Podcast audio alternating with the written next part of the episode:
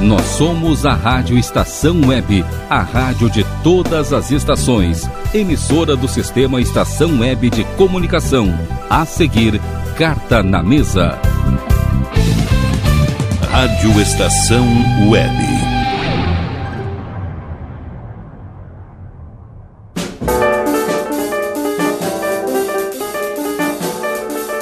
Carta na Mesa.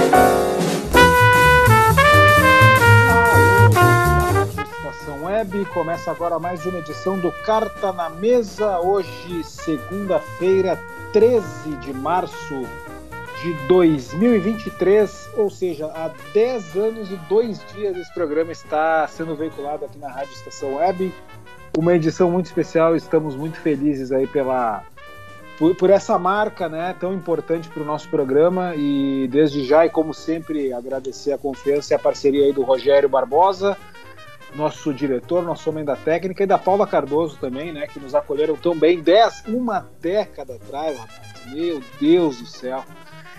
Que loucura como esse tempo passa, mas muito felizes aí por, por tanta trajetória e tantas coisas boas que nós vivemos, com ou sem pandemia, com ou sem Copa do Mundo aqui no Brasil. Foi realmente um período uh, muito especial, é uma data muito legal para nós todos aqui.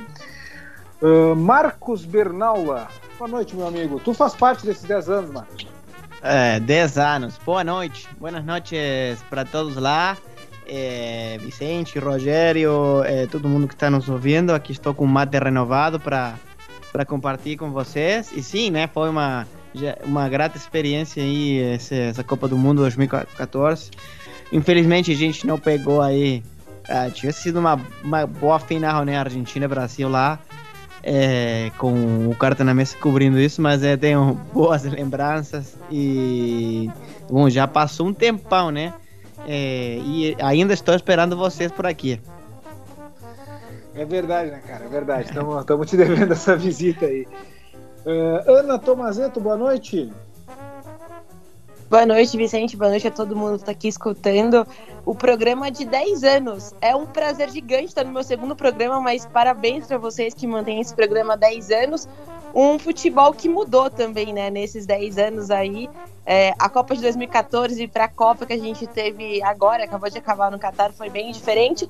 O Brasil não se deu bem nas duas, mas assim, isso a gente vai ter que esperar então até a próxima Copa para poder falar melhor ainda de Copas do Mundo. Mas parabéns para vocês, porque 10 anos realmente é muita coisa.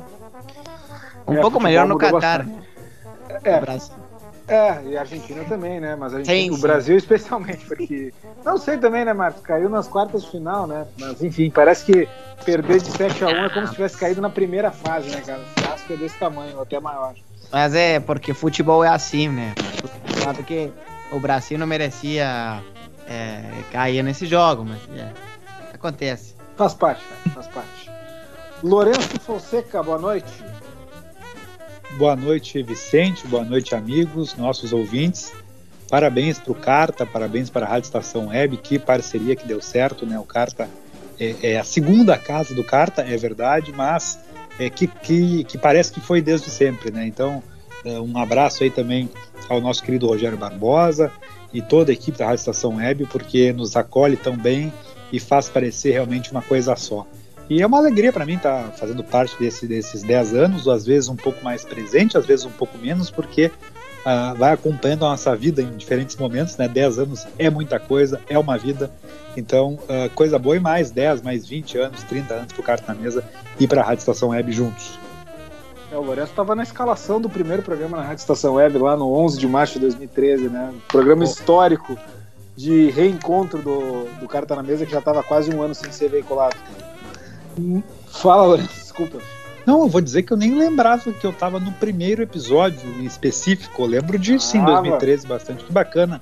Que bacana. Tava tu, o Igor Natucci e o Felipe Prestes, né? Nós quatro estavam nesse ah, programa. Que, que maravilha, hein? Que mesa, hein? É, foi, foi, uma, foi um dia muito especial, um momento de reencontro. O cara tá na mesa há muito tempo que já fazia quase um ano que não era veiculado, e aí quando acabou o programa, todo mundo se abraçou assim de felicidade, uma coisa muito espontânea, muito bonita. Marcos Almeida Pfeiffer, boa noite. Tô... Fala, Marquinhos. Acho que o Marcos não tá posicionado. Eu tô, tá com. A gente tá, tá, tá, tá aparecendo com o teu microfone Mas- aberto, mas não tá. Agora sim, fala, Marcos. Deu certo aí. É, É que eu tava. É que eu, custa me conectar. Eu tava saindo do banho ouvindo ao seu Valença, né, nesse clima de litoral norte aqui. momento E agora? importantíssimo. Encontro, você, encontro vocês aqui no Carta na Mesa. E que interessante, né? É trazer essa escalação do primeiro carta, né? Com Felipe Prestes, que, que mesa, né? Igor Natucha aí, Lourenço Fonseca e o Vicente Fonseca, é bonito, né? Bonito, ah, que linda recordação, 10 anos, né? Parabéns aí ao Carta, à Rádio Estação Web. Né? E esses 10 anos ressignificados, eu quero ressaltar aí que a gente tem essa brilhante integrante que é a Ana é, Tomaceto conosco, que tá, já trouxe um programaço né, no- na, na semana passada e vai é, fazer frente aí o Hudson Nogueira, vão ter um Palmeiras e Corinthians lindo, né? E para a gente também descontrair, né, trazer a do que é tão importante aí. Um abraço aí a todas e a todos os ouvintes nessa noite. Uh, muito bem, pessoal. Data muito especial, muito, muito significativa para nós, né? E, e para, enfim, para toda essa família da Rádio Estação Web aí. Uh, e temos agora entrando num momento onde a, a brincadeira, digamos assim, do ano de futebol está se encerrando, né? Porque os, os estaduais estão chegando na reta final. Agora, basicamente, apenas jogos uh, mais, mais fortes, né? Clássicos, enfim, algumas semifinais ainda não, mas eh, hoje já temos, por exemplo, um Flamengo e Vasco daqui a pouco, né? Vamos ter aí uh, semifinais do Campeonato Paulista também chegando.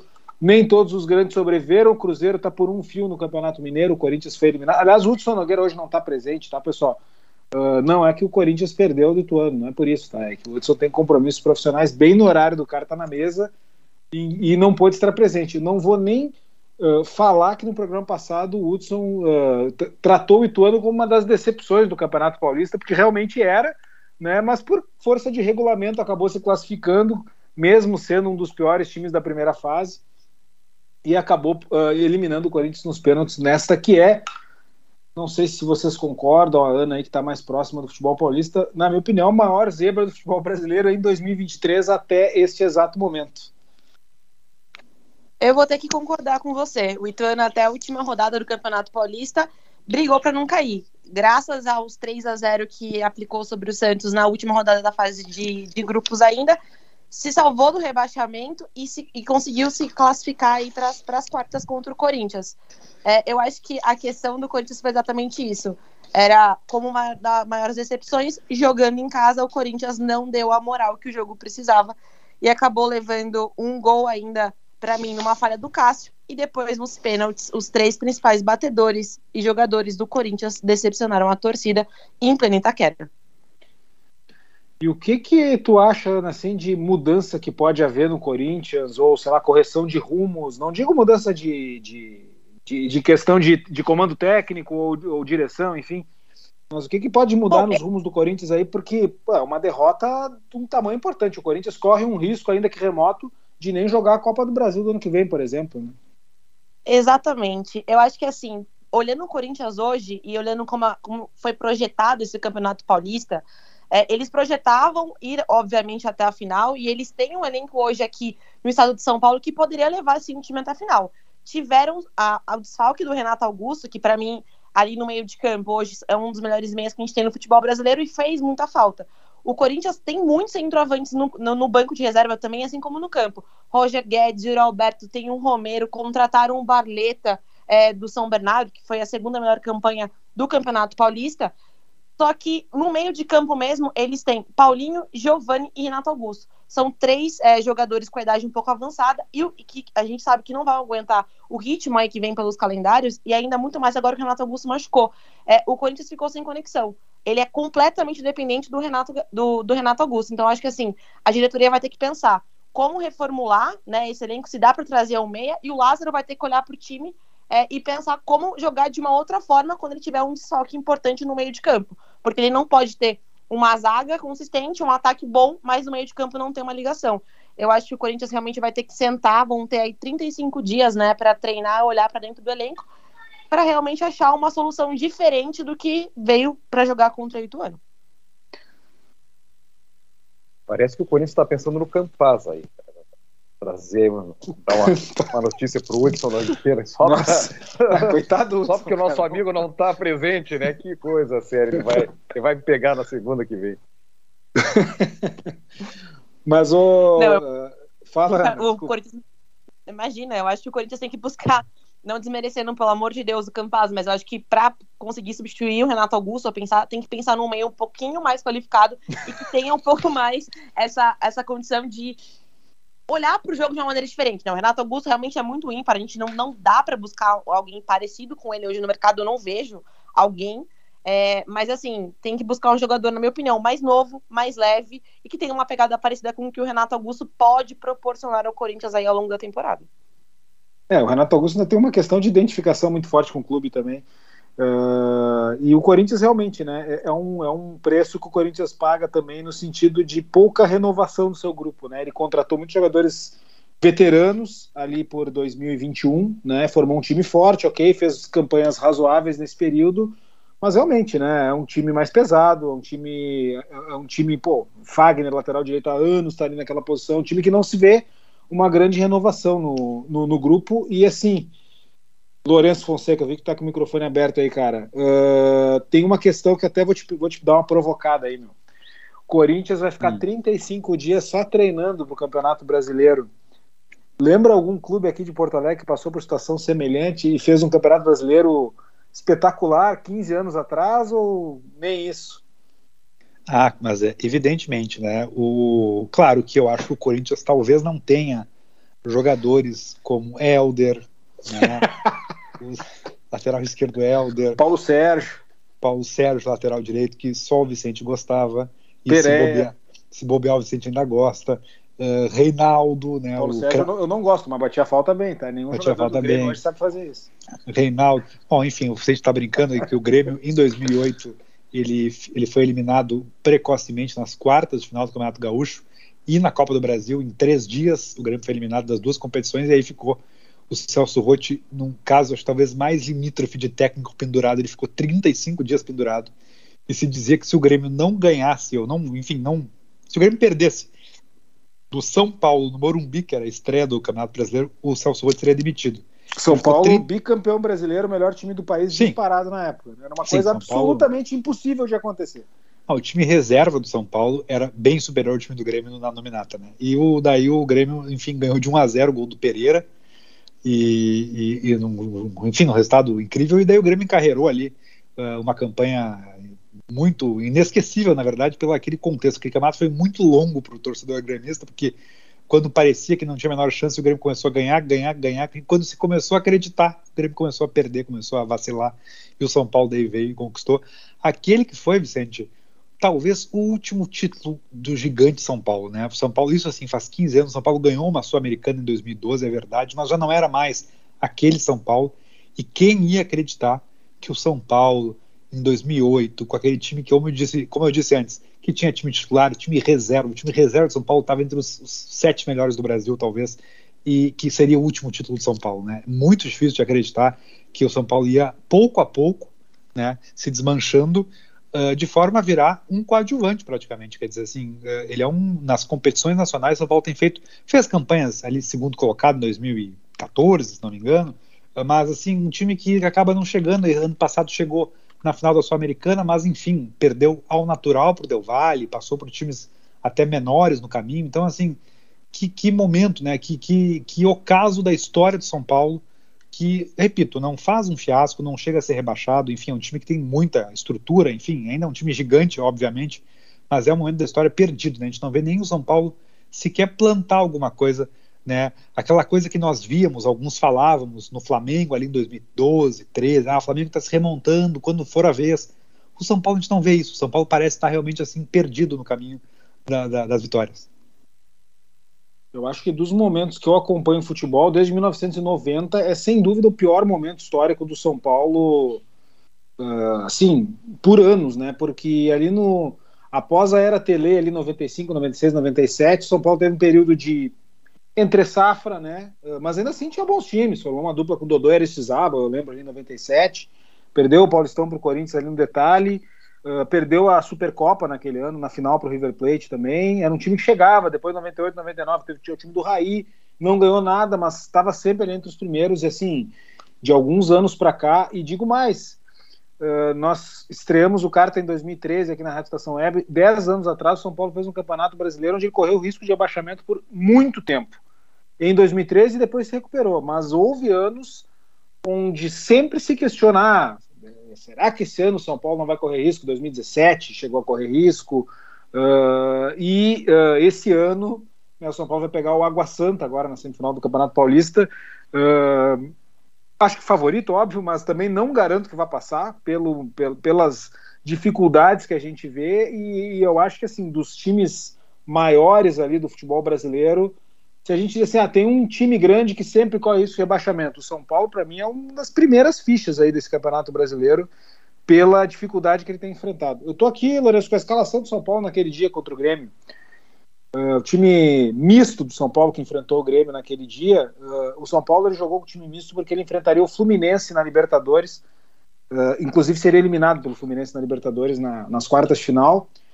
Adriano Imperador jogava no São Paulo nessa época, tá? Mas não jogou esse jogo, evidentemente. O time misto do São Paulo tinha Rogério Ceni, Zé Luiz, Alex Silva, Miranda, Jean Carlos, Fábio Santos, que não é o Fábio Santos do Grêmio, é outro, um volante. Richarlison, Éder Luiz Júnior, pentacampeão do mundo, Dagoberto e Borges. Era o ataque do mistão do São Paulo que enfrentou o Grêmio aquele dia. Entrou ainda o Hernanes no jogo. E, enfim, esse era o time. E o Grêmio, Vitor Léo, Pereira e Hever, Paulo Sérgio, Eduardo Costa, Rafael Carioca, Roger e Helder Pereira e Soares. Não foi campeão brasileiro por detalhe. Não foi por detalhe, não foi por detalhe. o Grêmio ganhou os dois, e aí no retorno, né, na vigésima rodada, já era outro cenário, né, era o Grêmio, já, já era o Grêmio com 41 pontos que ele fez no retorno, e o São Paulo na época tinha 30, 30 33 pontos, uh, enfim, estava ali no bolo, mas não parecia que seria o ano de São Paulo, e o Grêmio ganhou aquele jogo também, né, e parecia que então, o Grêmio tinha eliminado o São Paulo, porque o Grêmio tinha 44, São Paulo 33. Eu lembro porque é um trauma, né, Vicente? Então eu lembro tudo que aconteceu sim, sim, sim. naquele campeonato. A psicologia explica isso. A gente, em situações até... de perigo, a gente tem que estar preparado de novo. E naquela época, né, Vicente, 2008, o Vicente está lembrando, porque foi o primeiro ano do carta na mesa, ainda na, na, na, nas dependências da Universidade Federal do Rio Grande do Sul, e, e, a gente, eu lembrei, eu lembro que tive uma discussão com Gustavo Faraon no final do ano, sobre se o Grêmio tinha entregado ou não o campeonato. E a minha ideia era que não, porque na verdade o Grêmio fez uma grande arrancada, mas o Grêmio fez um retorno competitivo, fez 30 e poucos pontos. O São Paulo é que fez um retorno de 42 ou 44 pontos, enfim, foi até melhor do que o Grêmio no turno. Então, realmente, o São Paulo teve uma arrancada incrível no retorno. Acho que perdeu apenas aquele jogo com o Grêmio, talvez no máximo mais um. Sim, foi, então, foi, ficou invicto no resto. Então, imagina, 18 jogos estão em finais do campeonato invicto. Então, assim, uma arrancada incrível do São Paulo né? Lembrando muito a do Flamengo em 2009 também, que foi uma arrancada incrível também. Mas uh, um, campeonato, uh, um campeonato bem emocionante, na verdade, esse, essa, essa, disputa pelo título. Infelizmente, com um final infeliz para o Grêmio. É, Rogério Ceni, Zé Luiz, André Dias, Rodrigo e Richarlison, daí o jogo de volta, né? Rodrigo aquele, Rodrigo o, do refrigerante. Jean, uhum. Anderson, Hugo, Jorge Wagner, Dagoberto e André Lima. Éder Luiz e Borges entraram no segundo tempo. O Borges foi titular só na reta final, né? O Borges acabou com o campeonato. É, e, o, e esse campeonato do Grêmio, para manter aqui no Rio Grande do Sul com paralelos, me lembra muito a campanha do Inter em 2020. Né? O Inter em 2020 sim. tinha um time que entrou também, uh, não digo desacreditado para rebaixamento como o Grêmio em 2008, mas entrou com um time que não parecia que seria protagonista, né? teve uma arrancada boa com o Cudê, o elenco era com a, o famoso corda esticada, né, com jogadores ali, Patrick, Edenilson, jogadores, bons jogadores, claro, mas enfim, Rodrigo Dourado, Patrick, Edenilson, uh, e, e, e, um time então que era muito, uh, aquele time moldado pelo Odair Helman no ano anterior, um time muito operário, o Cudê, claro, um técnico que fazia aquele time jogar de um jeito especial, mas o Cudê sai no meio do, do, do campeonato, uh, o Abel entra, e o Abel visto como ultrapassado, mal comparando um pouco com os falados de Celso Rotti, parecia que estava assim, que não ia chegar a lugar nenhum, e o time de repente engrena, começa a fazer vitórias e começa a virar um time competitivo e difícil de ser batido. Né, e acaba perdendo um detalhe também, que nem foi o Inter em 2020, o Inter chegou até mais perto que o Grêmio, eu acho, uh, desse título, porque foi até o último lance né, do campeonato. Então, uh, me lembra bastante isso. O, é que também tem o seguinte, né? O Grêmio entrou como candidato ao rebaixamento naquele ano pelo primeiro semestre ruim, mas o Grêmio tinha jogadores que no fim se mostrariam muito bons, né? O Vitor, um grande goleiro, o Hever, que uh, acabou meio que virando piada aqui por causa do 5 a 0 no Grenal, mas foi um grande zagueiro do Atlético Mineiro, enfim. Uh, o Rafael Carioca era um volante revelação, virou um grande jogador. O Tcheco depois entrou no time. Né? Então o Grêmio acabou ganhando também um estofo, né? Mas é claro que para mim aquela segunda pré-temporada, e por isso a provocação que eu fiz em relação ao Corinthians, mim aquele período treinando, empatando com o Ivoti, aquelas coisas tudo lá, foi o período que moldou o Grêmio para uma campanha acima da média dos demais times. Né? Não, o futebol é tão maluco, Vicente, que o Grêmio, assim como o Inter perdeu o Cudê, que era o craque daquele Inter e, melhorou depois, ou enfim, manteve depois, o Grêmio começou o ano, era esse time que tu falaste, Vitor Hever, jogadores desconhecidos aqui, com jogadores da base, com jogadores meia boca, e o jogador que era referência era o Roger Flores. Aí o, o Grêmio começa bem, o Roger Flores, o maestro do time, parecia que seria o time do Roger Flores. Só que na sexta ou sétima rodada, o Roger Flores vai embora do dia para noite e o Grêmio aí sim parece, bom, agora vai começar a cair, porque não tem a única reserva técnica do time foi embora. E o Grêmio continuou, até melhorou uh, depois que o Roger saiu e conseguiu aquela campanha absurda que dificilmente será repetida no mesmo contexto. É, que o Grêmio conseguiu contratar o Tcheco, né? Daí era um jogador que já chegava meio que sabendo onde estava, porque ele recente tinha ido embora, né? Então acho que talvez a grande sacada tenha sido essa. Lembra dessa campanha, Marcos Pfeiffer?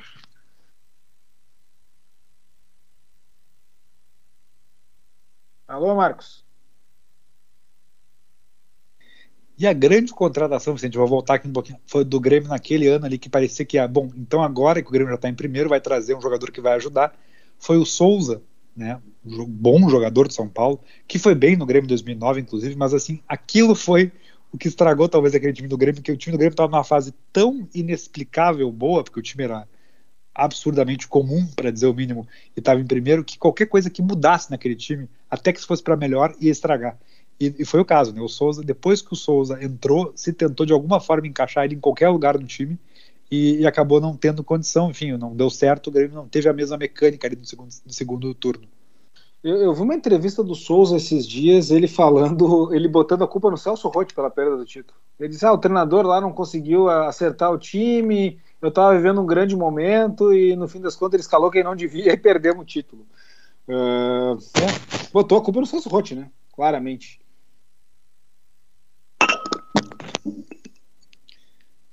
Exatamente. Uh, ah, para ficar nas fofocas aí, agora acho que a, a, gente já falou dessa fofoca do Souza aí com o Celso Rotti, né? Uh, queria chamar a Ana aí para comentar um caso que tá. Bom, um caso de polícia aí, cara, que, que é uma história inacreditável, essa do Gustavo Scarpa e do William Bigode aí. Uh, ah, para quem não sabe, bom, a Ana pode contextualizar melhor, mas houve um. Aparentemente o, o Gustavo Scarpa foi vítima de um golpe do William, que foi seu companheiro no Palmeiras, né, Ana? Conta para nós melhor aí o que, que aconteceu aí, o que, que o que está rolando dessa história aí? Eu vou te falar que foi um golpe para todo mundo, né? Aqui em São Paulo, na semana passada, quando nossa história começou a, a ser repercutida nas redes sociais, a gente começou a levar na brincadeira, porque ninguém de fato acreditava que isso era verdade. É, para quem não, não acompanhou, o Gustavo Scarpa abriu um boletim de ocorrência contra uma empresa do William Bigode que fazia é, investimentos em criptomoedas. É, e essa empresa do William era lastreada por uma empresa é, do Acre, chamava Xland, e tinha mais, registrado, né, mais de 2,1 bi é, em, em carteira. Então, assim, parecia tudo muito certo. E eles jogavam juntos, né? O William Bigode saiu na temporada 21 para 22, foi, acabou sendo contratado para o Fluminense. Palmeiras não renovou com ele, ele e o Felipe Melo foram embora depois é, do Tri da Libertadores. E até então, o Gustavo o Scarpa jogava com o William Bigode. Tinha uma relação muito boa até extra-campo. O William tinha uma relação extra-campo boa com todos os atletas do Palmeiras. E não foi só o Scarpa, né, que caiu no golpe. O Mike, né, o reserva do Microsoft de lateral direito do Palmeiras, também é, aplicou um pouco da, do seu patrimônio nesse fundo. E os dois foram vítimas de um estelionato. O William Bigode também relatou que também é, acabou perdendo um pouco do seu patrimônio, mas é, quem realmente colocou essa história na mídia foi o Scarpa. Ontem, para quem não sabe, tem uma matéria inteira no Fantástico é, sobre isso, mais ou menos uns 15 minutos falando. E realmente o Scarpa, na final, o ano passado do Campeonato Brasileiro contra o Fortaleza, né, que foi o jogo do título, foi no dia seguinte que o Scarpa foi à delegacia e fez o seu boletim de ocorrência. Ele relata até na entrevista que ele estava completamente desconcentrado, porque ele estava perdendo parte do patrimônio da família, não, não sabia que não ia ter mais, é, conseguir reaver o dinheiro dele, e ele ia ter que jogar uma final de campeonato, e ele estava completamente desconcentrado. E aí o meme é, que está rolando nas redes sociais é o seguinte, porque o Scarpa pede o William para que realmente dê uma ajuda para ele, né? E o William fala que ele só pode orar pelo Scarpa. É isso que ele pode fazer pelo Scarpa que investiu na empresa dele. Então, é esse rolo que está acontecendo, na verdade, sobre o mercado financeiro e sobre esse golpe do William. Ninguém, a gente não pode acusar o William porque não, não existem provas contra ele. Esse processo está correndo em sigilo. Mas sim, pelo que tudo é, mostraram na, nas entrevistas, em todas as matérias que eu li, o Scarpa e o Mike também foram vítimas de um estelionato, onde qual né, a empresa do William Bigode é a empresa que realmente deu o golpe nos dois. Então é uma história aí meio cabulosa. O Scarpa até fala que ele tá se sentindo muito burro, que ele jamais imaginou passar por uma coisa dessa, mas foi que realmente aconteceu. 6 milhões de reais o Scarpa perdeu e... nesse negócio e o Mike 4 e pouco, né? Isso, 4.3 e o Scarpa 6,5 quase. Meu Deus do céu. Agora me explica uma coisa, né? Como é que o Scarpa, com essa história toda, conseguiu ser o melhor jogador do Campeonato Brasileiro do ano passado, hein? É isso, é isso que eu comentei Incrível. Gente, ele cons... Não, e no jogo contra o Fortaleza, que foi um jogo de 4 a 0 que foi o jogo do título, o Scarpa deu duas assistências e jogou muita bola. e no dia seguinte ele tava na delegacia. Eu falei, meu Deus, Scarpa, o que, que você fez? E assim, depois daquele jogo, não sei se vocês, provavelmente não sei se vocês viram toda a contextualização do jogo, colocaram uma pista de skate dentro do campo pro Scarpa andar de skate, para fazer toda a festa para ele, porque a gente já sabia que ele tava indo embora e tudo mais. E ele aproveitou, sorriso no rosto, levantou a taça, comemorando. E minutos antes dele entrar em campo, ele tentou falar com o William ainda. Então, assim, ele realmente teve um psicológico, assim, inacreditável para lidar com essa situação dessa perca de patrimônio e ainda enfrentar uma praticamente né, final de campeonato aí que estava acontecendo com o Palmeiras ano passado no Campeonato Brasileiro. Não, e o Fortaleza era, um, era uma equipe forte, né? Era um jogo com uma exigência técnica importante ali, né? Mesmo que. Uh, na verdade, eu acho que o Palmeiras já, já era campeão, né? O América tinha ganhado do Inter de tarde, não era algo assim? Isso, era. Mas, mas mesmo assim, né? Era o jogo da é. festa, era um jogo difícil, né? Exato. E assim, exatamente, o, o Scarpa nesse jogo ele fez igual eu acabei de falar, ele fez um bom, ele fez um bom jogo, deu duas assistências e o Fortaleza tava vindo naquela arrancada, né, de último colocado e tava, eu não lembro, acho que eram 12 jogos sem perder e tava vindo numa arrancada muito forte, tanto que eles classificou, né, para Libertadores. Então assim, é, foi inacreditável, essa história realmente é inacreditável e, e todo mundo também comenta, né, o Scarpa foi taxado por ser um jogador um pouco diferente dos outros a, a ler livro, aos cubos mágicos, a tudo que ele, ele colocava fora de campo, assim, nas redes sociais, e ele acabou caindo num golpe de estelionato. Então, assim, gente, realmente é uma história que eu, eu li todos os artigos que saíram na mídia e vi a ontem a matéria no Fantástico para realmente acreditar que aquilo era verdade. Ô, Lourenço, se tu se descobrem assim, cara, que tu perdeu, porque o Scarpa, assim, 6 milhões, segundo o Scarpa, é o patrimônio todo que ele tinha. Em termos uhum. de dinheiro, era todo o patrimônio que ele tinha. Se tu descobre que tu perdeu todo o teu patrimônio investido, assim, o que que tu, acontece contigo no trabalho, cara, no dia que tu descobre isso? Bom, Vicente, eu acho que é como a, é como a, a Ana bem colocou, né? Acho que isso mostra realmente um psicológico, porque nós poderíamos dizer, olha, ele é tão desligado do mundo que nem se importou, mas não é o caso. A gente viu pelas gravações que ele estava realmente angustiado, estava em cima disso, estava perdendo tempo com isso, uh, tava, tinha noção da, da, da, gravidade da situação e, em paralelo, ele conseguiu desempenhar e ter, ter um dos melhores anos da carreira dele. Então, uh, só se renova realmente a admiração do que a gente pode ter pelo, pelo Scarpa como jogador, né, como, e agora também como pessoa, né, por, por conseguir tão bem separar que na verdade é algo difícil, mas é algo que, que a maturidade, enfim, impõe para qualquer pessoa, né? A gente o mundo atualmente, né, eu não quero filosofar muito, mas a gente acaba tendo demandas variadas, a gente sabe muitos jogadores que acabam tendo problema uh, em adaptações de, de, de, em clubes, determinados clubes, porque com algum problema familiar, com algum problema financeiro, com algum problema de saúde, e, e realmente faz parte da carreira deles conseguir né, separar. Jogador de futebol tem essa questão, né, Vicente? Até a gente pode pensar assim, pô, mas como é que o Scarpa se colocou numa situação como essa, etc, etc. Mas veja, são pessoas que são muito uh, vulneráveis a uma indicação como essa, porque são pessoas que têm muito dinheiro, né, quando falamos de pessoas como o Scarpa, uh, jogadores de elite assim, e pessoas que não têm muita, muita uh, base local onde estão, porque eles se mudam muito, eles, eles ficam um ano em cada lugar, né?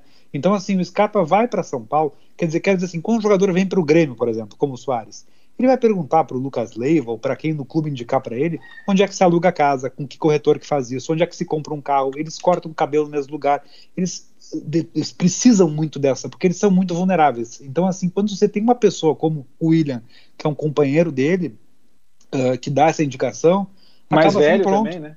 Mais velho, um jogador bem sucedido, quer dizer assim, é, é tudo que você precisa se você está num lugar hostil, um lugar diferente, que não é a sua base, para você conseguir descansar um pouco e ter, botar o seu dinheiro, botar o seu, entregar a sua família, enfim, fazer o tipo de serviço. Então eu acho que, que é uma situação, uma história muito triste, na verdade. Eu, eu, eu não quero me aprofundar muito, porque é tudo conjectura, mas eu concordo com a Ana. Me parece que o William Bigode, embora seja responsável por isso, não parece que tenha agido de forma alguma uh, dolosamente. Uh, não sei se ele perdeu dinheiro mesmo ou não, mas assim, não me parece que ele tenha tido qualquer intuito de, de fazer isso com o Scarpa, até porque não, não, não teria porquê, não se manteria em pé uma coisa como essa. É uma história realmente trágica, né? E, e uma lição aí não só para o Scarpa, para os jogadores, mas para todo mundo que, que, enfim, que investe, que está querendo de alguma forma uh, buscar alguma, alguma forma de enriquecer. É, o, assim, o cara sofreu um, um golpe, né, Ana? Uh, ninguém está imune disso. O cara pode ser pós-doutor em Harvard sofreu um golpe de estelionato, cara. Ninguém tá, né? É, isso aí depende de uma série de circunstâncias, não é uma questão de burrice ou de, ou de falta de instrução. O cara sofreu um golpe desses, né? Eu, eu concordo plenamente. A gente, a, às vezes a gente julga pela primeira, né?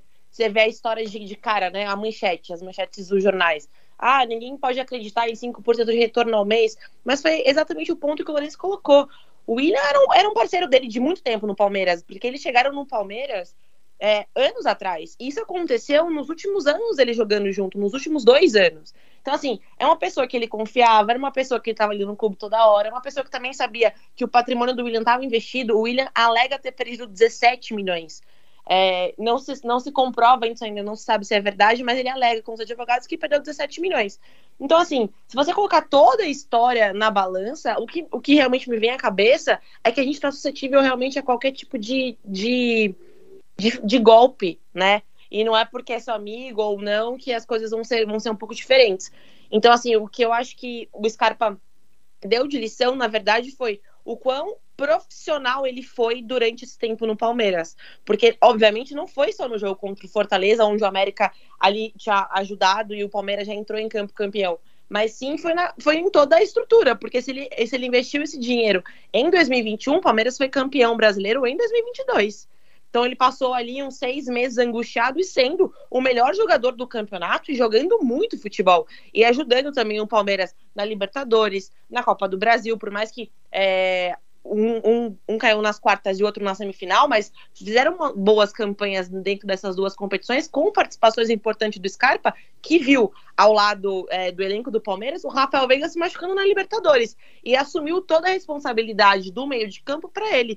E, pessoalmente falando, estava perdendo todo o seu patrimônio, assim como ele alega, para um investimento feito por um amigo. Então, ele, depois de toda essa matéria, ele realmente me deu um, uma aula de como separar duas coisas e ser profissionalmente no, no, que ele fez ali no Palmeiras, e eu sou eternamente grato a ele. É, essa, essa questão dele, isso é o que mais impressiona isso que tu falou, essa questão de, porque eu penso assim, cara, o cara botou dinheiro em 2021, ele passou o ano inteiro perdendo dinheiro ou sem conseguir sacar o dinheiro, e sendo um jogador absolutamente decisivo, um campeão de assistências e tudo mais, uma coisa absurda, né? Então, isso para mim foi o que mais impressionou, é a regularidade, não foi nem só no dia da, que o cara pode estar, ah, não, não, então o cara na força da raiva falar jogou muito contra o Fortaleza. Não, o cara fez uma temporada muito boa, né? Isso eu achei impressionante mesmo. Exato, ele ajudou. Quanto vocês investiram em 2021? Eu quero saber quanto cada um de vocês investiu em 2021. Olha, Marcos, com sete anos de arroz salarial, eu, tá sobrando, tá, enfim, né, cara? A gente, a gente vai se virando. É, meu, meu investimento ah, é. aqui em feijão, farinha de mandioca e banana, né? Aí a gente tem que. até vi uma reportagem ali na. Acho que não sei qual foi o veículo, não quero botar, enfim, apontar dedos para ninguém, mas era algo assim. O que o Scarpa perdeu, ele recupera em seis meses ou quatro meses lá no, no clube dele atual, porque ele tem um salário muito bom. Mas veja, não dá para diminuir isso aí. Quer dizer, um, jogador, se ele realmente de fato tinha 80% do seu patrimônio ali uh, investido e perdeu, como parece que é o caso, é, é, algo que o jogador não se recupera jamais. Quer dizer, o, não, é, o Scarpa, no mínimo, vai ter uma carreira muito mais curta do que ele teria. Né? E por sorte, é um jogador que tem uma idade ainda que tem alguns anos pela frente. Agora, fico pensando, se de fato o William Bigode, que tem 36 anos, está acabando a carreira, se ele de fato perdeu quase tudo também, ou se fosse outro companheiro do Scarpa tivesse perdido todo o dinheiro, é capaz jogador realmente virar um jogador pobre, né? Porque está acabando a carreira, são jogadores que têm uma carreira curta em que geralmente tem que aproveitar o máximo que tem para fazer dinheiro. Então, de uma hora para outra, ele perder tudo que ele tem é, é muito complicado, é algo que realmente, olha, é, é, é de chorar no cantinho, porque é, uma situação como essa é, enfim, é inexplicável. Então, eu espero realmente que o Scarpa e todo mundo que foi envolvido nisso acabe se recuperando, conseguindo ter uma sequência, porque eles merecem, construíram o que tem, são jogadores que trabalham para isso, que abriram mão de grande parte da vida para isso, e a gente não pode diminuir só porque são bem remunerados, só porque vão ter ganhar um, um salário importante mês que vem, achar que eles não, que esse problema não existe, que não é tão grave assim para eles. É muito grave, é algo muito triste. Quer, quer que vai perder seis meses de salário aí, não vai sair fazendo BO? Eu faço, cara. Eu perco o equivalente a seis meses do meu salário. Pô, tá louco. Mas que bom é, que o é Scarpa eu... conseguiu ir para a Europa. Claro, para ti não, né, Ana? Mas que bom para ele que ele conseguiu ir para a Europa, para a Inglaterra, ganhar um dinheiro bom, realizar um sonho profissional dele e também recuperar um pouco dessa, dessa perda financeira grave aí, né? É, eu não sei se vocês sabem, mas o Palmeiras, antes dele sair para a Inglaterra, ofereceu um salário maior do que ele fosse ganhar na Inglaterra. Mas o sonho do Scarpa era viver na Europa, né? Ter esse sonho de jogar futebol na Europa. Então, ele, ele até comentou, ele falou, a questão aqui não era salarial. A questão dele realmente era poder ter esse sonho dele de, de montar a família dele na Europa. Tanto que o Scarpa se casa depois é, do Bida Libertadores e a mulher dele engravidou depois que ele fechou o contrato com a Inglaterra. Então, assim, ele realmente estava querendo construir a família dele lá. Então, ir para a Inglaterra jogar futebol era um sonho dele, muito mais até do que a questão é, financeira. E só complementando o que o Lourenço falou, é, a gente coloca os 6 milhões, né? Realmente é muito dinheiro, mas se cada um olhar para sua própria perspectiva e pensar que todo o seu patrimônio foi embora por uma questão de investimento, gente, é de chorar. De verdade, a gente trabalha todo dia, acorda, dá duro para conseguir ter tudo que a gente tem para um piscar de olhos aquilo não existir mais, né? Então, para os caras eram 6 milhões, mas para a gente pode ser 6 mil, 600 reais, não importa, né? Eu acho que o que realmente vale aqui é tudo que a gente dá de duro no dia a dia e do nada alguém tira da gente sem, sem poder. Sim, imagina, o cara trabalhou não sei quantos anos no Fluminense, no Palmeiras, pô, tudo aquilo que eu vivi, tem como, né, cara? Eu não, eu também ouvi um, eu, ouvi também um argumento que era assim, mas ele investiu em Bitcoin, isso aí é uma, um absurdo, é uma bolha, é sei lá o quê. Mas, mas veja, o, o que aconteceu com ele não foi uma questão de Bitcoin, não foi uma questão de investimento ousado, foi uma fraude, ele foi roubado, ele jamais investiu em Bitcoin. É, podia ser em terrenos, podia ser em imóveis o que ele investiu como ele foi roubado, na verdade, o que ele caiu foi num golpe. Né? Então não é nada de investimento que ele correu um risco desnecessário com o tipo de investimento. Não, ele caiu numa fraude porque confiou em pessoas. Né? Então é, é, é, como você comprar um terreno que não existe, é como você, uh, enfim, fazer qualquer tipo de negócio aí, pegar, ganhar um dinheiro falso. Quer dizer, ele caiu num golpe que não tem nada a ver com, com aquilo que ele acreditava que estava investindo. Uh, enfim, é, é, uma história que eu acho que a gente está né, falando bem do assunto já, mas é é, realmente eu não vejo assim perspectiva para de alguma forma tentar atenuar a atitude do Scarpa, uh, colocar nele o foco disso. Ele é vítima, né? A, a culpa é exclusivamente de quem se locupletou disso. Só para a gente encerrar de Paulistão, então, uh, São Paulo está jogando com Água Santa 0 a 0 tá? Estão 39 minutos do primeiro tempo. Palmeiras passou 1 a 0 contra o São Bernardo. Uh, jogo difícil, já esperava. O São Bernardo, bom time. Ituano tirou o Corinthians, grande zebra da temporada. O Bragantino tirou o Botafogo de Ribeirão Preto. Palmeiras, Ituano, Bragantino e São Paulo ou Água Santa. Ana, Palmeiras uh, favoritaço ao título paulista. Ok, pode ter um clássico com o São Paulo e tudo mais, que sempre é incerto. Ano passado, São Paulo quase ganhou o título, mas uh, é, assim, é uma diferença grande que existe do Palmeiras para os demais, né? Que sobraram. Acho que o Corinthians era o que mais poderia equilibrar. Não sei qual é a tua visão. Eu sempre falo que clássico é clássico. Eu acho que contra o Ituano, o Palmeiras é favorito, mas o Ituano mostrou aí que ele tá jogando o jogo da vida, eliminou o Corinthians dentro de casa, então o Palmeiras também não pode bobear.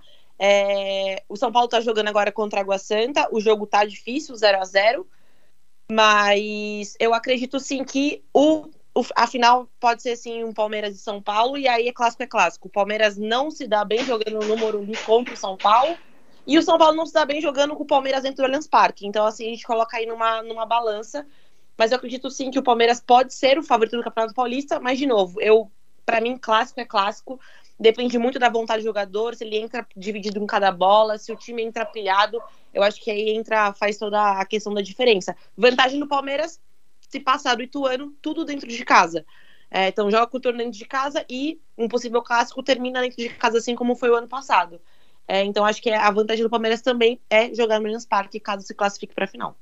Eles têm se enfrentado bastante Palmeiras e São Paulo, né? Acho que se enfrentaram nos, nos, últimos dois paulistões, acho que um eliminou o outro, acho que uma final foi não, Palmeiras e São Paulo, não foi isso? E na Copa do Brasil também ano passado o São Paulo conseguiu eliminar, não foi?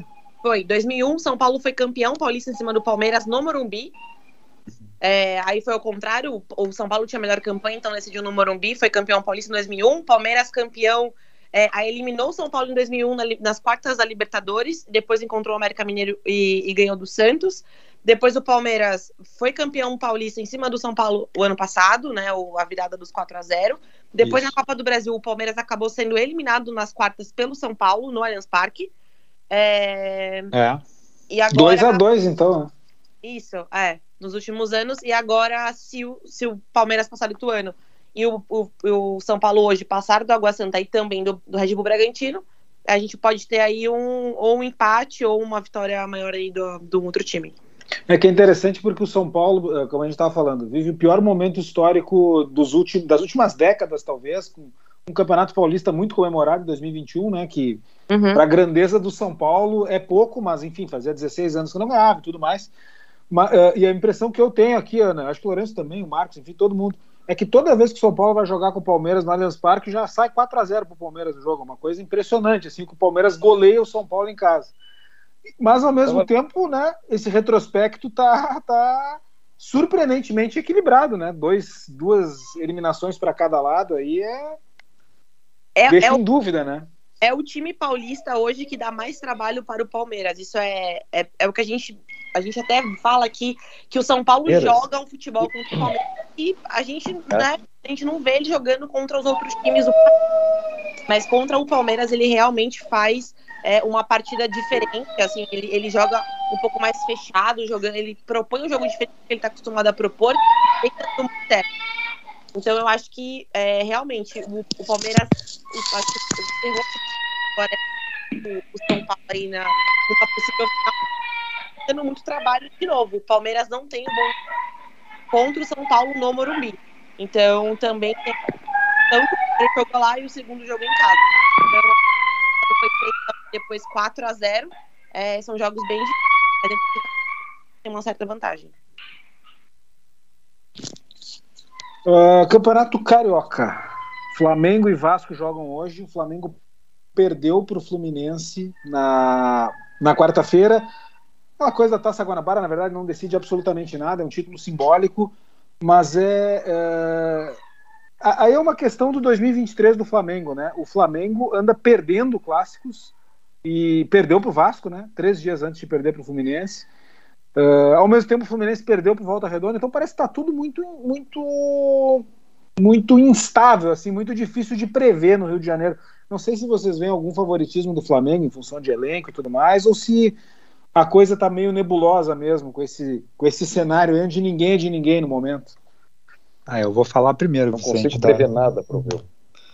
Eu vou, eu vou, então vou falar depois do Marcos. Marcos, eu, eu, apesar de tudo, eu acho que o Flamengo é amplamente favorito, porque tá, olha, o Flamengo tá realmente bobeando demais com a escolha do técnico. Acho que fez uma escolha, uh, enfim, com contexto ruim por esse técnico. Eu não acredito muito no trabalho dele. Acho que o Flamengo é um, também um time difícil de ser treinado. A gente sabe que desde o Jorge Jesus, o Flamengo, mesmo ganhando as coisas como tem ganhado, ganhou com o Rogério Senna brasileiro, ganhou com o Dorival Júnior uma Copa do Brasil, uma Libertadores, ainda assim sempre parece algo meio provisório, sempre parece algo menos sustentável do que parecia, mas ainda assim no Rio de Janeiro sobra, né? Então eu acho que eu tenho a impressão que, que o Flamengo deve no mínimo ser favorito, vai se cobrar isso. Se não ganhar, não vai ser visto com naturalidade, apesar do Fluminense ter um bom time. Fala, Marcos. É, o Rio de Janeiro está tudo muito incerto, né? A gente está presenciando aí um, ter uma tentativa de estabilização aí do, é, é, do, do, Fluminense está com uma, um time interessante, o Vasco está querendo é, se qualificar, querendo, né? Está tendo um, um, ano até interessante pelo que se projetava. Então é muito, muito difícil, né? Eu, como o Lourenço disse, acho que o Flamengo tem condições aí, né? Tem elenco de sobra, né, para ser campeão carioca. Mas eu creio que a, eu acho que o, o, o, o que, que, o Flamengo tinha de, de, de, de é, virtude ali era o técnico que estava com um elenco, um grande elenco, e, e sabia conduzi-lo, que era o Dorival Júnior.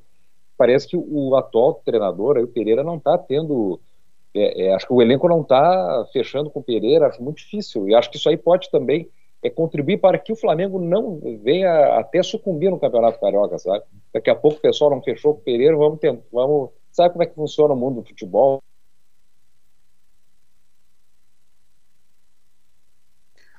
E quem sabe se, se, seja tempo aí de vir né, de, de, um Vasco, né, ou de um Fluminense daqui a pouco começar a ter uma, uma nova ascensão aí, né? É tudo muito difícil, né? É, o Fla-Flu foi inacreditável, né, o que aconteceu. O Fluminense dominou o segundo tempo completamente, né? E, e 12 Fla-Flus, os últimos 12, o Fluminense ganhou 8. Empatou 2 e perdeu 2. É um retrospecto de como se fosse uma supremacia técnica financeira gigantesca um clube para outro, e acontece justamente o contrário, né? Então é, é um Fluminense atual campeão carioca, inclusive, né? Foi campeão ano passado em cima do Flamengo. Então, uh, o que eu não sei assim, o que eu vejo no Flamengo é que uh, não digo que alguns ciclos ali estão encerrando, mas eu vejo uma dificuldade muito grande de renovar. Vejo jogadores maiores que o resto do vestiário, ou maiores até que o clube em determinados momentos.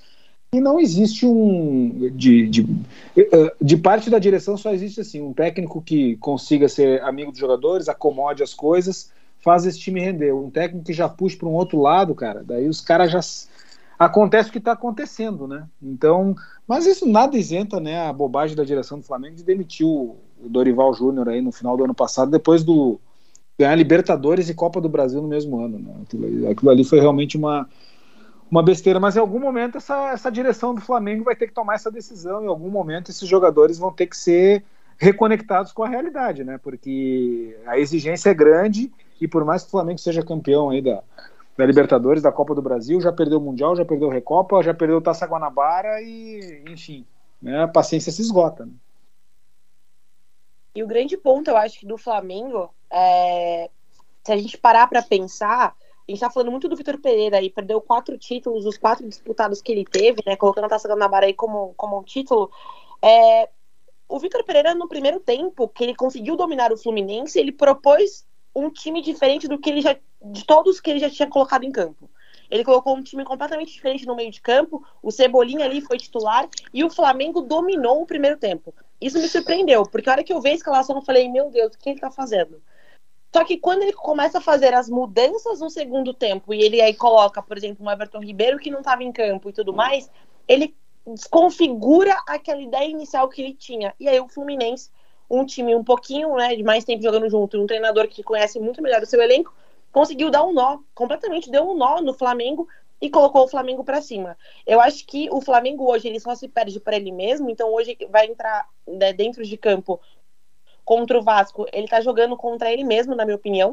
Então o Flamengo ele tem que olhar para o próprio umbigo. Eu acho que é muito maior do que até a própria diretoria, do que o próprio Vitor Pereira. Eu acho que os jogadores deveriam olhar para dentro e entender que eles não vão fazer só com talento.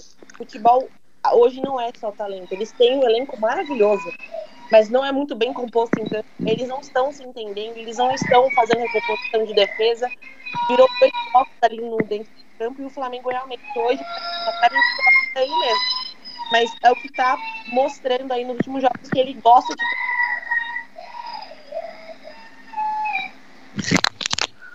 Uh, e só para encerrar então, pessoal, campeonato. Bom, o Galchão né, já não falou nada, porque, enfim, a última rodada foi praticamente né, de definição apenas de, de quais seriam os confrontos né, uh, e os rebaixados, então já sabíamos quais, quais eram os quatro classificados.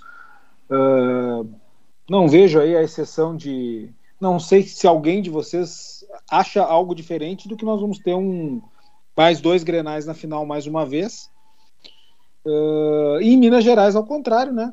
Tá bem ameaçada essa final entre os dois grandes. O Cruzeiro deve, acho que já não era favorito, né? A não ser pela camisa contra o América e no primeiro clássico já confirmou que não é mesmo, tomou 2 a 0 E o Atlético ainda assim é favorito, mas perdeu o primeiro jogo para o Atlético, Atlético uh, em São João del Rei e tá também né, com a briguinha do Hulk com o Sassá, um enredo maravilhoso. O estadual não vale nada, mas rende cada história maravilhosa, né? Pois é, Vicente, o Campeonato Gaúcho como tu disseste, né, tudo leva a crer que vamos para uma final de, de Grenal, né? E eu acho que aí realmente é um, um campeonato bem interessante essa final, porque uh, acho que nós chegamos depois de muito tempo, né? Sem ter um favorito. O Internacional era favorito no passado. Nos anos anteriores, o Grêmio era o favorito, de certa forma. Né? Muda, cada ano muda um pouco a história, mas a gente sabe quem que é favorito, quem que é o desafiante, né? Este ano o Inter, uh, que começou o ano talvez com muito mais expectativa que o Grêmio, uh, realmente acaba não, não entregando tanto, o time um pouco mais travado, então a gente não pode dizer que o Inter é favorito somente pelo ano passado. Né? Ao mesmo tempo que eu também acho precoce dizer que o Grêmio é favorito, o Grêmio é um time que está se montando, um time que está começando. Então acho que é um campeonato que realmente está bem, bem interessante essa final. E em Minas Gerais, enfim, o América também está numa fase histórica bem interessante, né? na história recente do América, na história moderna do futebol é um dos melhores momentos do América Mineiro. Já nos últimos anos, com Série A e fazendo bons enfrentamentos aí com, com times acostumados a decidir, jogando até competições sul-americanas. Então, assim, uh, não acho que seja um absurdo o América tirar o Cruzeiro. Uh, o Cruzeiro acho que fez uma Série B uh, surpreendentemente boa, mas fora de contexto né, para o momento de reconstrução do clube. A gente esperava um Cruzeiro mais devagar no passado, já subiu, subiu em primeiro. Talvez isso tenha criado uma expectativa que o time não tinha esse lastro, né? O projeto Cruzeiro não tem esse lastro ainda, é um time com investimento menor, então talvez isso agora pareça decepcionante, mas assim me parece tudo dentro do, do esperado. Então, uh, enfim, acho que o Campeonato Gaúcho está mais interessante sendo que o Mineiro, Vicente. Pois é, pessoal. Então, assim, estamos uh, nos encaminhando para a reta final do programa, né? Uh, queria então iniciar aí as, a, a, ronda. Ô, Marcos Bernaula, eu falei contigo antes do programa aí, só para a gente não, não, passar batido aí, que o Belgrano era candidatíssimo a uma vaga na Libertadores do Rio da minha cara, cara. Mas até agora tá mais próximo da Libertadores que do rebaixamento, cara. É, mas por enquanto, né? Não, a gente está para segurar a primeira divisão, né? É, quanto o masculino e também o feminino, então a gente procura somar todos os pontos que a gente consiga e talvez, quem sabe, é, final tem uma Copa Sul-Americana na frente, né? Tem um monte de classificados, quem sabe, mas não é o objetivo, né? O objetivo é, é tentar segurar a vaga na primeira divisão, porque a gente está jogando muito mal, tem que ser sincero. E a tua mensagem final, meu querido? Será que vai ter um Belgrano e Curitiba de novo, cara? Não, acho que, acho que não, mas pelo menos temos um bom time aqui na cidade. O Instituto está de volta na primeira divisão, está jogando muito bem, né? Então é, é o que demonstra que às vezes não precisa ter um monte de dinheiro para fazer um bom time jogar futebol, né? Às vezes com o que você tem, se é, arrumar um bom time, com bons jogadores, ter uma ideia clara de jogo, pode jogar bom futebol e vai ter é, frutos e o que o Instituto está conseguindo. É, esperemos que eles consigam manter esse, essa qualidade de jogo, porque tem um, um time que é, que é muito mais barato que, que o do Belgrano, do Tajeres e outros times, e eles estão aí, né, jogando muito bem. É, então, bom, um prazer ouvir vocês, né, essa história, essas histórias paulistas aqui, nesse programa de hoje. É, acho que minha mãe também estava ouvindo aí também, então aí é, ela com certeza manda um abraço para ela. E, e hoje, até semana que vem, né? Uma, uma pena que o Hudson não, não esteve aqui para para contrarrestar aí nesse, nesse nível paulista de hoje. o Hudson fez um. Ele prometeu um quiz e não, não, né, não, não cumpriu. Não, mas ele, também, né? ele, ele, está redimido porque ele postou uma foto do América Mineiro, campeão da Sul Minas de 2000 hoje, que foi maravilhosa. Um time com pintado, hoje técnico do Água Santa, inclusive. Palhinha, Zé Afonso e Rui Cabeção com cabelo. Isso. Isso. Histórica foto. Rui Cabeção, que hoje é um advogado bem sucedido, né, Vicente? É um advogado bem sucedido e no seu currículo vitae ele coloca os títulos como jogador de futebol, tipo, campeão da Suminas 2000, ele bota tudo isso no currículo dele como advogado, né? Eu, eu Mas é, é como diria Paulo Autori, ele quer ser um campeão na vida, né, Vicente? e a, e a mensagem final, Lourenço? Ah, amigos, é uma alegria é, estar com vocês e quero fazer um convite para o nosso ouvinte, né? Eu, nós temos muitos programas do Carta na Mesa uh, na, na, plataforma de streaming Spotify, que é, muita gente tem, né? E eu tenho, eu tenho ouvido muitos daqueles de 2020, no meio da pandemia, todo aquele contexto complicadíssimo, mas foi o nosso reencontro, né, Vicente, uh, aqui no Carta Mesa, depois de um tempo sem ter o programa. E eu vi esses dias um que era, vou só falar isso, era sobre os, a lista da revista 442, que tinha os 25 melhores jogadores dos últimos 25 anos. E tinha uma lista polêmica ali, cantonar na frente de Romário, uma coisa absurda. E foi um programa muito gostoso de ouvir. Então quero fazer o convite para o ouvinte que quer, uh, que está ou relembrar, ou quer conhecer um pouco também da essência do programa, como foi legal aquele período, me faz muito feliz lembrar daquele oásis de, de, de alegria que era o Carta na Mesa no começo da pandemia. Um abraço a todos, uma ótima noite e que a gente se veja semana que vem. Qualquer jogador à frente de Romário está errado em qualquer aspecto. Ana Tomazeto, tua mensagem final.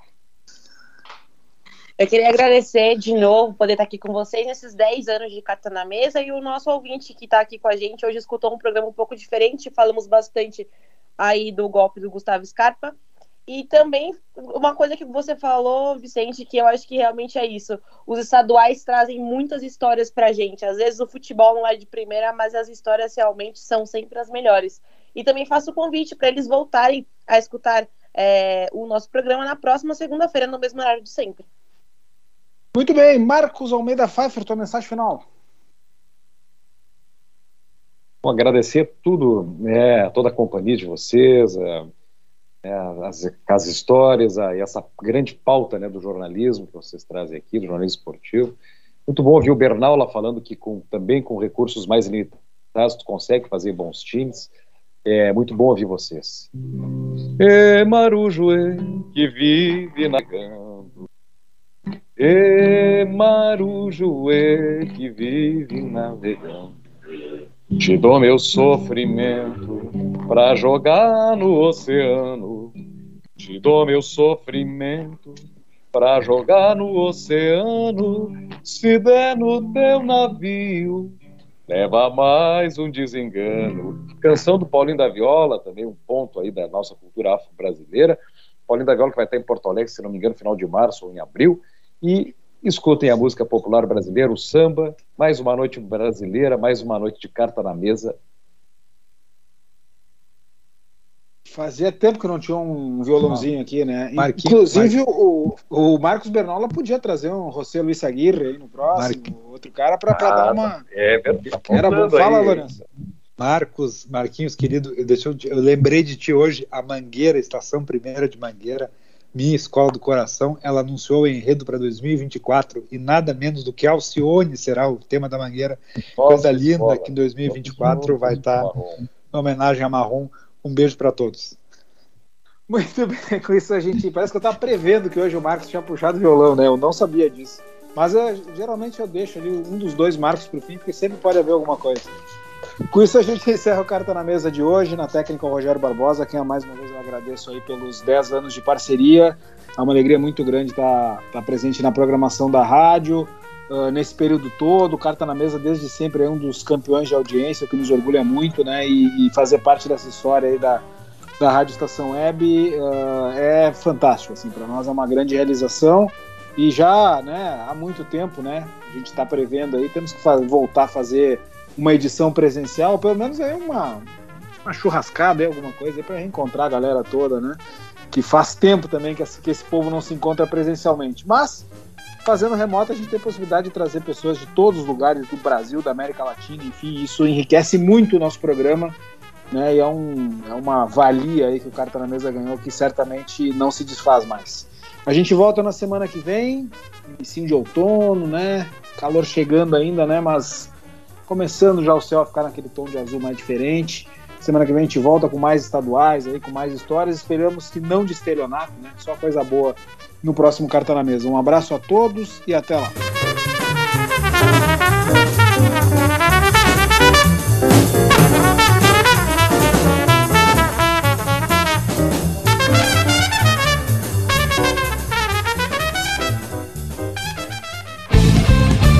Rádio Estação Web silêncio de um animal vale muito mais do que qualquer palavra de um ser humano. Apenas com um simples olhar, eles são capazes de transmitir sentimentos mais profundos do que nós mesmos. Mostre para eles se você os ama. A Agropet Faro Fino conta com atendimento veterinário de segunda a sábado, Avenida Plácido Motim, 1589 em Viamão. Consulte horários e teleentrega pelos fones 51 3446 8444 quatro ou nove nove sete cinco nove três oito vinte nove. Agropet Faro Fino, a melhor opção para o seu pet. Bom, o nosso preço é muito bom, o nosso prazo é pra lá de bom. Você encontra mais opção, vem conferir a nossa promoção. Bom atendimento e preço sem concorrência é no Super Bom, Rua Santana 162, fone 51 3228 6555. Mercado Super Bom. Sua melhor opção em compras. Aí, você já experimentou o meu sorvete? Hum, é uma delícia! Bom Sorvetes Artesanais, leves, gostosos e saudáveis em vários sabores, sem gorduras e conservantes. Conheça também o sacolé gourmet com pedacinhos de fruta. Preços especiais para revenda. Ligue 51995940772. Venha provar o que é bom. Sorvete artesanal é do bom.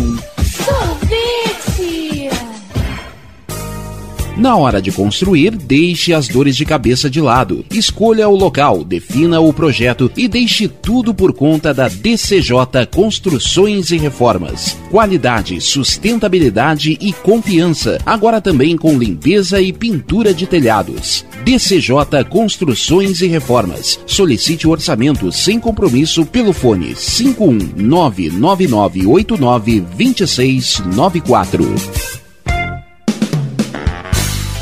Uber Dogs e Cats, transporte de animais domésticos com motorista altamente treinado e especializado. Veículo climatizado para viagens e passeios. Leve seu pet para eventos, clínica veterinária e exposições com todo o conforto e carinho que ele merece. Fale com Mauro Sérgio pelo fone 51999577968. Uber Dogs e Cats precisou, chamou 51999577968. 7968. Primavera, verão, outono, inverno. O que você ouve? Estação Web.